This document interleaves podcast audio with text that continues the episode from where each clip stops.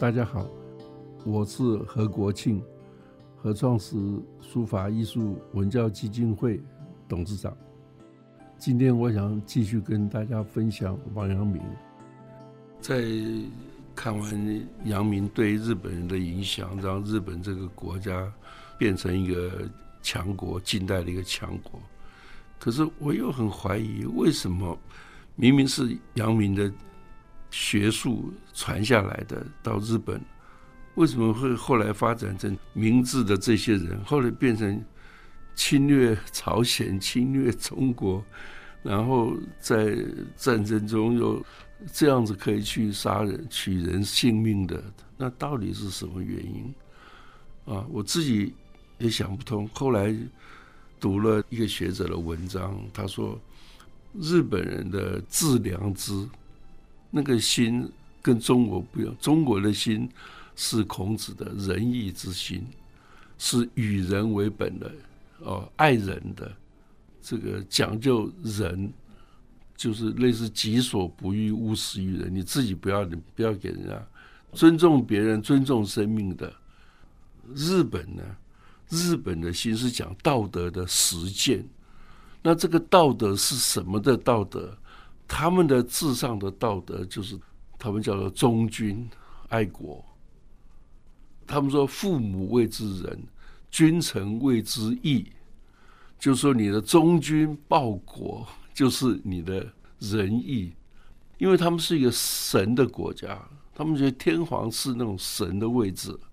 所以他觉得忠君爱国就是他的道德最中心的本质，为了这个牺牲生命是没有问题的，毫不在乎的。也因此，所以你看，在这个理论下，那你不要想，那神风特工对明明的小孩子为什么愿意这样去死？日本当然内部政变也很多，都是为了天皇这样子，所以你就觉得哇，原来差别在这里。就像王阳明，他不会去打越南，他有能力可以去打，他不要去打，为什么我要去打？然后他很多地方去评论，他不要评，他用跟你讲道理，让你去评。讲完之后，他还可以去安排你的生活，再把这地方教育起来。这种基本的理念是不一样的。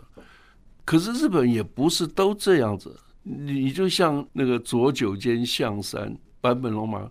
他是反对真韩论的，他当时就反对，可是，在那个明治的整个气氛下，这些长州藩、萨摩藩已经主政，那他们的这种这种思想是忠君爱国，就是他觉得中国朝鲜是落后的。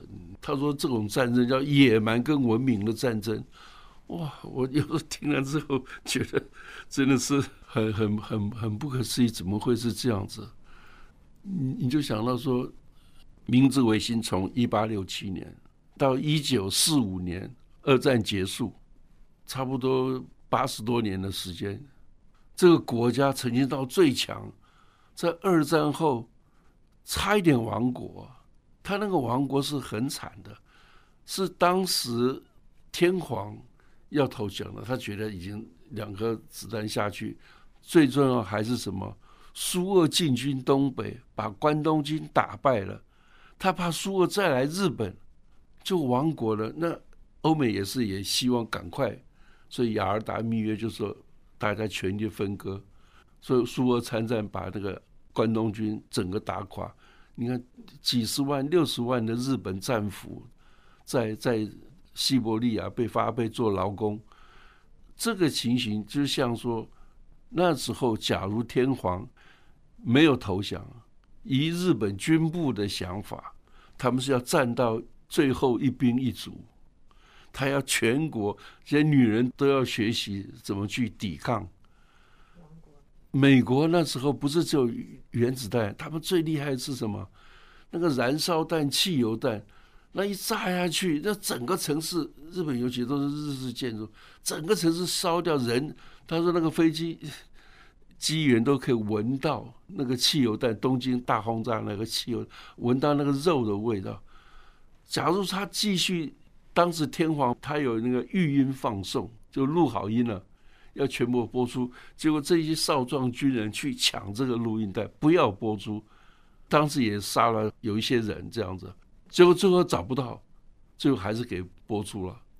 假设真的被他们挡住了，历史又改写，他们不怕死的，他们真的就跟美国再继续。他们觉得他这样还是为了中军，还是为了天皇，跟天皇本身都不要了。所以你就觉得哇，怎么会这样？个人变得那么强大，所以你看那时候差一点让整个日本亡国，还好那个事情御音放送出去了，大家投降了，这个结束了。所以麦克阿瑟一来，他就发觉哎，天皇还是不能杀，因为他是神。后来。宣布说，天皇自己说我不是神了，所以二战后，坂本龙马这个左九间象山这样子人，人家才觉得说，这个才是日本真正需要的。假如当时没有这样的战争，日本还是可以国家发展。你跟全世界做贸易，你是变世界的经济强国，而不必把每个国家人都当做说是落后野蛮的，你要把它改造。那改造什么方法改造？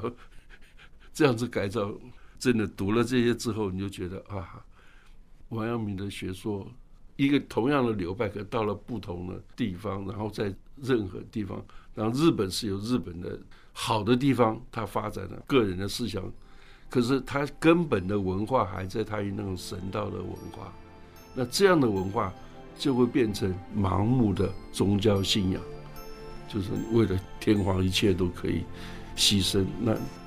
对于我们这种其他的民族来讲，好恐怖。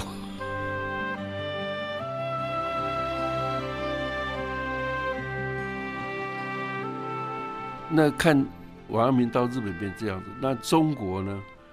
中国在当时留日的非常多，所以受到王阳明的影响也很大。所以老蒋蒋总统他就说，中日的差距只是在一个王阳明。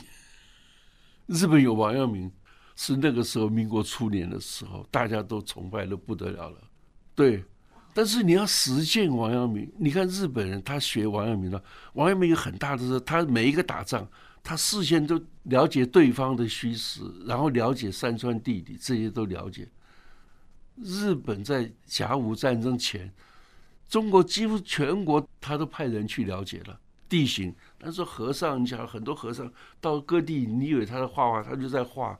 商人是探听情报，所以他对这个情报的掌握非常的厉害。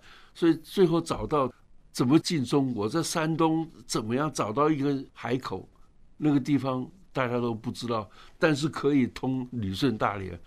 哇，这种地方他都找到，这是王阳明的教的啊。那老蒋没有学到的是什么？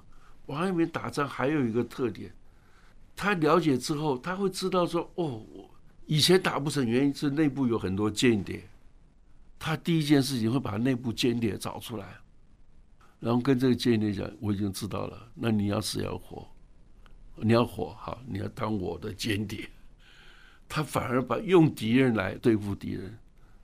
我讲了，蒋先生最大的失误就是说这一点他没有学得很好。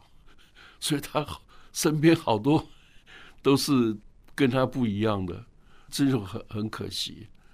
当然，他也后来这个他有用一个白团冈村宁次的这个来当他的顾问，来做了一些这个在当时防御军门做了一些事情。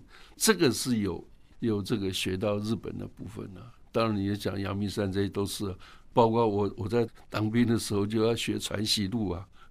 跟你教的方法不好，就像说当时要推广中华文化，从小我们小学还中学，每周要写毛笔写笔记周记，然后要抄报纸上什么什么，哇，你就让你觉得这个很不喜欢用毛笔写，圆珠笔、铅笔写不多快，哦，就是方法不对，你就杨明显就没学到，包括对王阳明你。我在当时，包括到进入社会做生意，也不知道王阳明，只是后来读到大陆的一个年轻作者写明朝的那些事，里面谈到王阳明，我才知道，哎呦，他这么会打仗，他这么会治理宪政，能够解决问题，这么会教育，而且人又怎么懂得跟人的接触？哇！我心想，这个太厉害了。然后再再看到日本，哇，你讲到明治维新这一批人，几乎全部是他的学生，就是他的信徒，你才知道，哎呦，是这样子。我最后讲中国呢，从五四运动建国以后，五四运动是丢掉老东西啊。中国落后就是因为中华文化的关系，你你完全把这个中华文化的都丢掉。就觉得你要全盘西化，因为他说汉字就是落后的这个字母啊，你要学拉丁化，汉字拉丁化，在当时很多的大学者当时是这么主张的，所以有人就要推标准草书，告诉你字没有那么难写啦，可以用标准草书字很简单，这样子的方式就表示说那个时代要把这个线装书丢到茅坑里面去。我想，哎，奇怪，日本明治维新可没有丢掉汉字啊，他还在保存，他还把阳明思想这样的发展。虽然民国这个我们很自由的时代啊，可你把这些都丢掉，可惜这么多智慧。你现在看到世界的发展，日本后来当然吸收西洋的学问嘛，那吸收的非常彻底啊，他就好用的他就用嘛。可你也吸收到那样子的思想，你看西方十九世纪帝国主义、殖民主义就是这样子来，你国家有钱是这样子来的。那现在呢，变成没有这样的条件的时候，你就困难了。那你看东方这个思想，就马来西亚那个首相，他曾经说，马来西亚跟中国相处一千多年，他从来没有侵略过我们。那个马哈迪啊，马哈迪是很民族主义的人啊。他那时候当这个首相的时候，他就这么讲啊。可是印尼当时被荷兰人统治，如果说台湾，台湾他说：“哎，台湾不是荷兰治理的吗？”我说：“荷兰人是被台湾人邀请来的吗？他也是就是来抢你的土地嘛。菲律宾是美国。” 美国是菲律宾人邀请嘛？菲律宾以前是西班牙嘛？西班牙打输了才换美国嘛？所以这样的思想就是拿别人东西，就是觉得就是他们叫社会达尔文主义，弱肉强食，适者生存。你的文明比较差，你的武力不行，你就该该被我欺负嘛？所以我那想说，哇，这个。你现在想说，西方很讲究人权，你就觉得人权很重要。我是觉得，哎，不是人命比人权重要吗？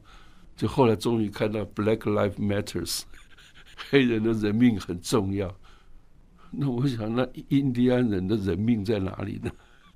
你就想到说，王阳明的思想，治良知，为善去恶，就是那个良知是根本的一个事情。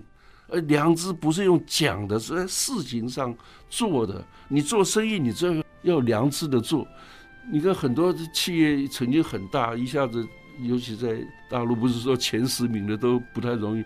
你像生意做的是不正当的手段，对人是不好的，那这你怎么可以一直长期的下去呢？